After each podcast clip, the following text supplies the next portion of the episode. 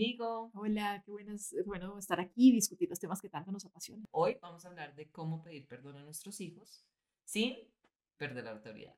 Hmm, tema encantador.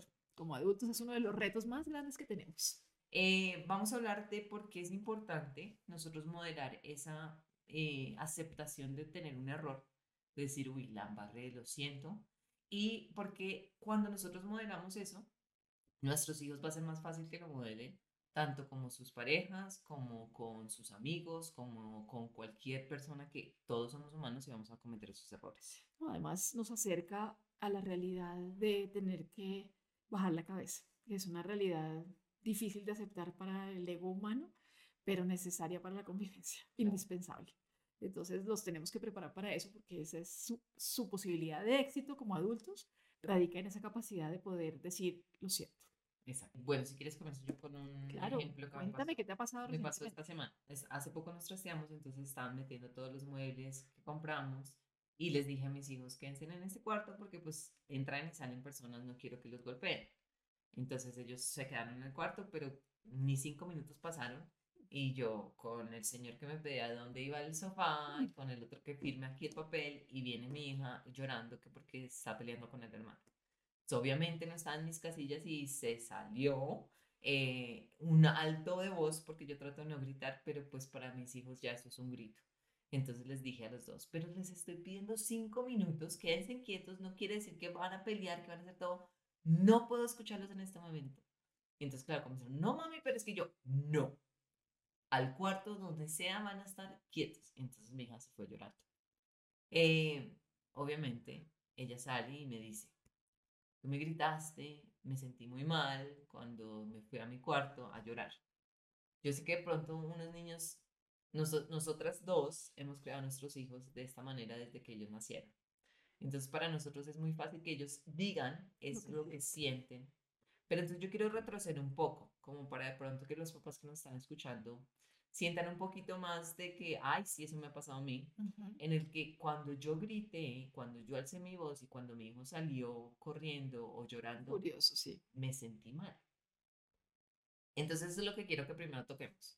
De que el punto de que nosotros nos sentimos mal, de que, ah, bueno, primero, no fui buena mamá, lo grité, no debería haber dicho eso. Ujú. Y todos esos sentimientos que tenemos, tenemos que escucharlos y no ignorarlos.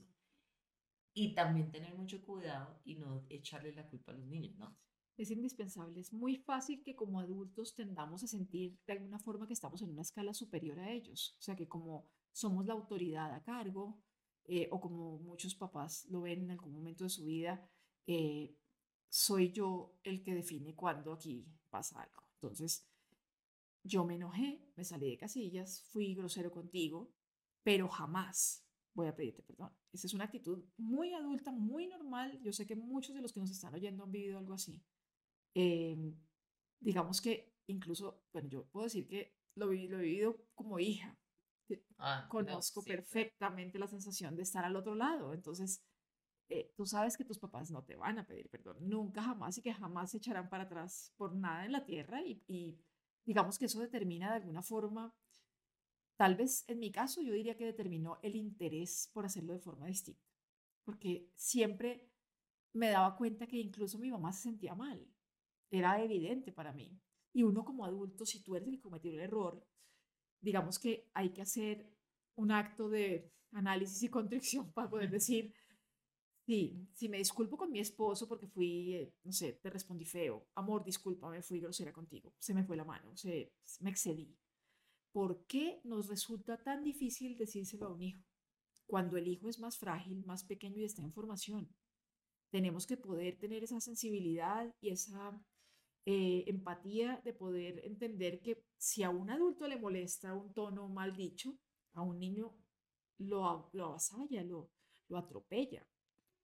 Y volvamos a hablar de los que hemos hablado en nuestros anteriores podcasts, que de verdad tenemos que tratar a nuestro hijo como, como una persona, como un, como trataríamos a nuestra amiga, cuando trataríamos a alguien del trabajo, como trataríamos a alguien que no podemos pisotearlo, no podemos tratarlo mal y después decirle, ay, te amo te quiero y dame un besito porque soy tu mamá. y- Ven conmigo, siéntate conmigo y veamos una peli. Pero es que estoy furiosa contigo. mamá. Exactamente. Pero ¿por qué vas a estar brava? Ay, no, pues tan sentida. Eso, exacto. eso es una, un drama cotidiano.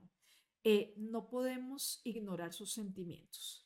No podemos pretender que porque son pequeños ellos no se dan cuenta o no sienten o no tienen porque no tiene importancia sus sentimientos. Sí importan, sí les duelen y sí dejan secuelas sobre su comportamiento futuro, eh, esas relaciones tensas y esas formas de responder nuestras como adultos. Mira que escuché un TED Talk, eh, le pongo el link en, en nuestras notas, de una psicóloga de niños, que ella hablaba de este tema específicamente pero en este tema ella hizo que todas las personas que estaban en esta charla cerraran sus ojos y escucharan un montaje que ella había hecho de que se imaginaran a, una mamá o a un papá si ya no habían fallecido o si todavía estaban vivos, pero que cerraran los ojos y escucharan a un papá y una mamá decirle, lo siento. Hmm. No siempre tuve la razón, no siempre hice bien las cosas y, y, y te amo y te quiero y perdóname por las fallas. Y mira que la mayoría de personas reaccionó de una manera increíble, porque, porque si nosotros nunca recibimos un perdón, unas disculpas, ¿cómo vamos a querer que nuestro hijo crezca siendo la persona que si llega a tener una falla, pida perdón? Así es. Culturalmente yo diría que tenemos ese error, ese es un error bastante normal en nuestra cultura latinoamericana. Nadie quiere reconocer sus errores. Es súper normal decir, ay no, pero yo no estaba, no, no fui yo, fue después de que yo me fui, Hace no es mío. Nos pasó eso con una amiga que estábamos en uno de los partidos y alguien por accidente o no se dio cuenta le pegó al perro de ella, ¿te acuerdas? sí, Dios mío. Y que ella reaccionó de una manera que, oye, ¿por qué le pegas a mi perro? Y que la primera reacción que tuvo ella de la señora fue, yo no hice nada. No, yo no fui. Entonces uno dice, pero uno le da uno más rabia. Yo te acabo de ver. Primero que todo uno puede decir, uy, lo siento, pensé que el perro me iba a atacar, me sentí atacada, lo, está bien tu Soy muy nerviosa. lo lamento, perdona. Y eso acaba un conflicto. Eh, además, le da el lugar a cada cosa que corresponde. O sea, no puedes tú pretender que la otra persona no se siente herida y afrontar es lo que nos hace adultos. No es huir. Huir es, es, es, es la, es la la opción no viable. Como, como humanos tenemos que poder enfrentar y decir, hago, hago reconocimiento de lo que está pasando y efectivamente sí, tal vez me equivoqué, oye, discúlpame, no fue con intención.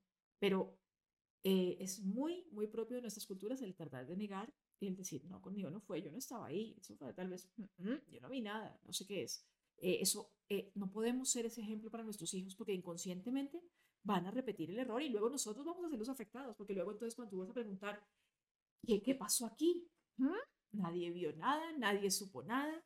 ¿Cuántas personas viven eso a diario con sus hijos adolescentes o con sus hijos pequeños, a donde ocurren toda clase de cosas y nadie nunca vio nada? Eh, eh, la razón de que eso sea así es la reacción que el niño está esperando recibir del adulto. Si yo sé que tú me castigas, si yo sé que tú me vas a gritar, si yo sé que cuando algo sale mal, no hay forma de que ni nadie, no, yo no me puedo ni siquiera excusar, o tú no me pides a mí excusas, ni tampoco recibes las excusas que yo te doy. Y nuestra relación se basa en ese eh, no tolerar el hecho de que, que los errores están ahí y que los vamos a cometer. Estamos abriendo la puerta a un conflicto permanente y a un festival de mentiras. Claro, en una avalancha, una bola de nieve que va creciendo, va creciendo. A medida que ellos están más, grandes, ya van sabiendo manipular la verdad, decir, ahora, pues si le cuento a mi mamá que hice eso, hmm se va a poner más bravo, me va a regañar, no me va... Mejor no le digo nada, no, digo, nada y me quedo callado, aunque estén pasando cosas delicadas, aunque estén viviendo cosas complejas, aunque se, porque además, si llegó algo a pasar, en vez de, no, no, generamos esa, esa comunicación y esa, eh, ese ambiente donde, donde el error es admitido, sino castigamos el error. Entonces, si, el error no es algo que admitimos, si nadie está dispuesto a pedir disculpas, si las disculpas no son aceptadas, estamos abriendo la puerta a eso que estabas hablando tú, esa avalancha. Y después de que ha pasado eso, después de que hemos, em, digamos, generado esa dinámica, es muy difícil devolvernos, supremamente difícil. No es tan fácil luego que enseñarle a un muchacho grande a, a decir, lo siento mamá, o discúlpame, o ayudo como adulto decirle, hijo, perdóname. Ni siquiera están esperando que como adultos alguien venga y les pida una excusa. El ejemplo yo de cómo le pedí perdón a mi hija sin perder esa autoridad. Excelente. El primer punto que quiero tocar es el que no debemos hacer. Entonces yo no te puedo venir a ti y decir, Ángela, perdóname por gritarte, pero es que tú no, no me dejabas en paz. Ese es el final, porque es devolver la pelota para el otro enganche. Eso no va a pasar nada. Ese todavía le cuesta trabajo a mi esposo. Cuando él dice, no, No, pero, pero". pero, y yo, ese pero, si tú estás dando- pidiendo perdón o disculpándote y tienes un pero, ya sabes que ahí lo, tienes, lo estás haciendo mal. Entonces, cuando mi hija me vino a mí y me dijo, más que tú me gritaste, me sentí muy mal, yo le pedí perdón y le dije, le dije exactamente como en ese momento yo me estaba sintiendo. Le dije, amor, lo siento, tú tienes razón, no te debí haber gritado. En ese momento yo estaba tan ocupada de tantas cosas que estaban pasando, tenía nervios que te fueran a pegar con el sofá, tu abuelito me estaba llamando por teléfono, el señor necesitaba que yo firmara y yo no estaba de la mejor manera para poder contestar ese problema que tenías en ese momento con tu hermano. ¿Cómo reaccionó ella? Me dio un abrazo y me dijo, te amo. Maravilloso. Eso rompe esa barrera, eso rompe ese, ese Ella dijo, ok, mami, y me dio un abrazo y, y nos, nos abrazamos. Es maravilloso. Eh, en verdad, en verdad, fíjate que eh, eh, alguien tan pequeño se da cuenta de la sutileza, pero de la importancia de ese gesto. Es un gesto que como humanos valoramos.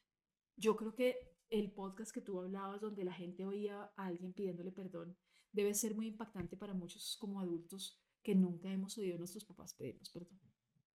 ¿Sabes qué, hija? Me equivoqué. ¿Cuántas veces hemos esperado eso como adultos? Yo creo que muchas. Yo creo que muchas de las personas que nos están oyendo deben haber pensado que esa es una situación que nunca ocurre.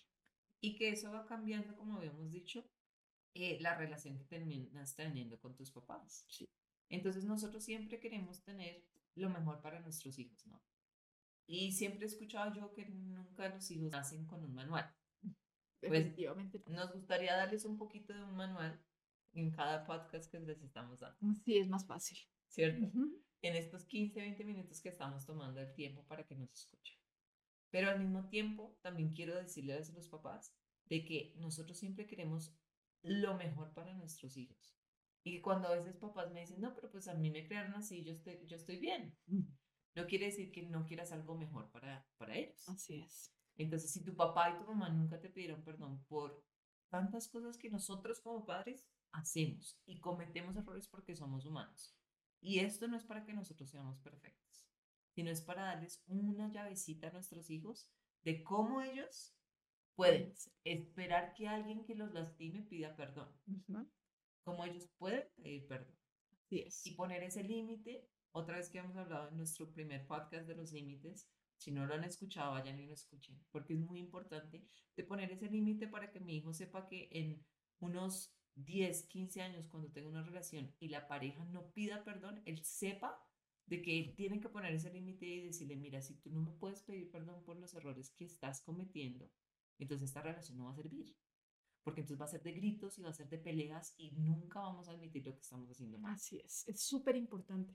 Suena em, distante en el tiempo, pero es completamente real. Es el momento cuando están pequeños, cuando están adolescentes, cuando todavía tenemos la oportunidad de moldear algo en ellos. Es el momento de hacerlo. Ahora, si tus hijos, y lo digo con las personas que nos están escuchando, si tus hijos son grandes, ya son adultos, si tú ya eres una persona mayor y tienes hijos grandes, todavía no estás tarde para pedir una buena disculpa. Tantas veces yo tuve una fortuna, y te puedo contar esa experiencia que para mí fue muy impactante. Mi relación con mi papá siempre fue muy distante, no vivimos juntos desde que yo estaba muy pequeña por mil circunstancias de, de- de su divorcio y, digamos, haber vivido en dos países diferentes. Eh, antes de que mi papá se muriera, un año antes, en algún momento de lucidez de él, por algo que yo no, tal vez era un día del padre, y yo lo llamé a decirle feliz día. Y él no esperaba una llamada de día del padre y me dijo, tú no deberías llamarme a mí a decirme eso porque yo no he sido buen padre. Y yo, "Mm". yo me quedé callada, no supe qué responder. Discúlpame, yo creo que yo no he sido un buen padre. Yo, eso dije yo, wow. Yo me quedé sin palabras, me quedé muda. ¿Estás ahí? Me dijo yo, sí, yo estoy aquí. Sí, solo que estoy como en shock. Me dijo, ¿por qué? Yo creo que nunca nadie me ha pedido un perdón así, mucho menos me lo esperaba de ti. Yo, no, es que yo sí me doy cuenta. Yo puedo, yo puedo estar viejo, pero yo me doy cuenta que lo que hice no estuvo bien. Y yo, al año siguiente se murió.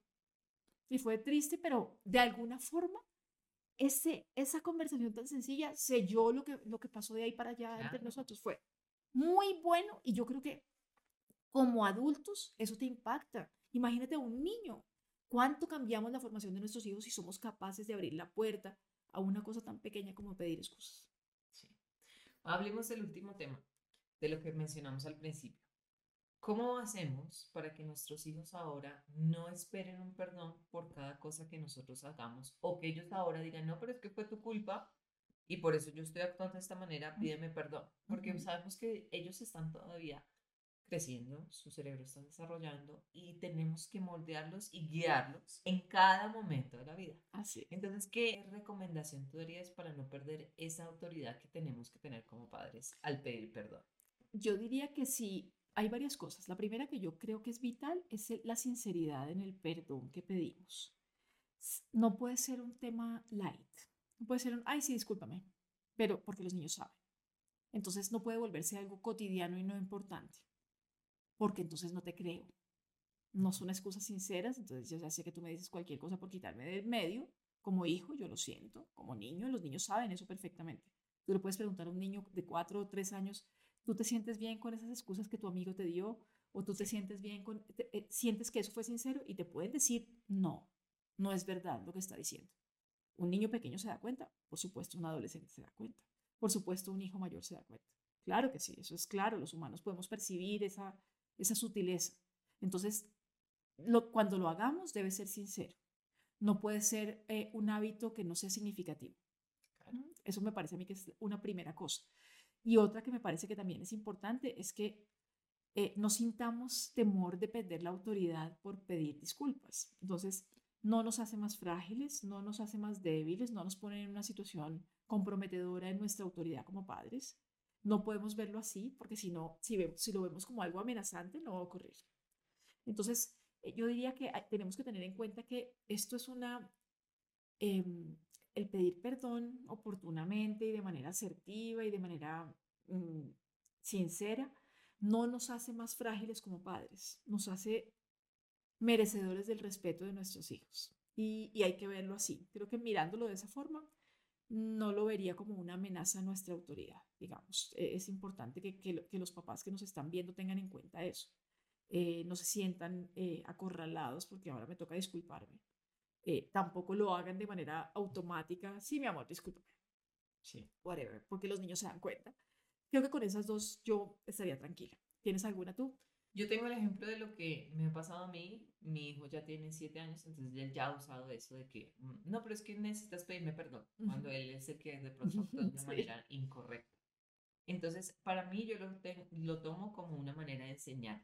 Entonces, digamos que eh, él vino, entró de una manera, eh, digamos que grosera o maleducada, que se dice, Ruda. estábamos hablando, y entró y, oye, mami, ta, ta, ta, y, y rompió toda la conversación que estábamos teniendo y todo, y yo le digo de una manera asertiva, le digo, en este momento estoy hablando, no me puedes interrumpir, por favor, dame unos minutos. Y a él no le gustó.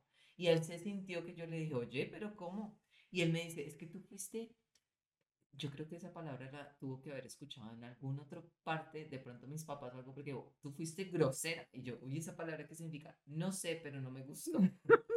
Entonces ahí yo tomo unos puntos, ¿sí? Entonces yo le digo, mira, yo estaba hablando con un adulto y necesitaba el tiempo para terminar la reunión que tenía. Tú entraste de una manera muy abrupta, entraste, me interrumpiste y yo te pedí que por favor salieras. Yo no lo hice de mala manera. Entonces yo soy honesta y sincera en eso. ¿Por qué? Porque él sabe que cuando yo cometo un error te voy a pedir perdón. Y él ya aprendió de que a veces, aunque él se sienta lastimado, dolido por la manera que le contesté, no quiere decir que yo le tenga que pedir perdón. No necesariamente, exacto. También puede, tiene que mirar lo que él hizo. Exactamente. Entonces, eso yo creo que yo lo tomo más como una herramienta para enseñarle a él otra cosa más que no, que no se puede enseñar si uno nunca le pide perdón a. Sí, claramente nos abre la oportunidad a muchas lecciones bonitas. Eh, eh, ese, ese poder pedir disculpas y poder a- em, abrir esa, esa mm, humildad y esa bajar la cabeza, que no es tan fácil para nosotros los adultos, nos abre la puerta a miles de lecciones buenas que los niños pueden recibir. Además es un lindo ejemplo, ¿no? Claro. Es un lindo ejemplo, o sea, estamos abriendo la puerta a una persona que se va a convertir en un adulto en pocos años, muchos años, siempre son pocos, Siempre. siempre son pocos. Y entonces esa persona va a ser capaz de decirle a otra persona, te hice daño, discúlpame, me doy cuenta que mis, mis actos tienen unas consecuencias sobre ti, me doy cuenta que lo que hago impacta a otros y e, el, el hecho de percibir el mundo así, pues nos hace mejores personas, que es el objetivo al final de criar hijos de manera diferente. Exacto. Bueno, entonces esta semana, cuéntenos si tuvieron la oportunidad de pedir perdón, si lo pudieron hacer, cómo se sintieron, cómo reaccionaron sus hijos, comenten en nuestras redes sociales o mándenos un email, lo que quieran hacer y estaremos la otra semana aquí. Maravilloso. Muchas gracias a todos por acompañarnos otra vez. Es un placer estar con ustedes y hablar de estos temas que tanto nos gustan, nuestros hijos, las cosas más importantes que tenemos. Gracias.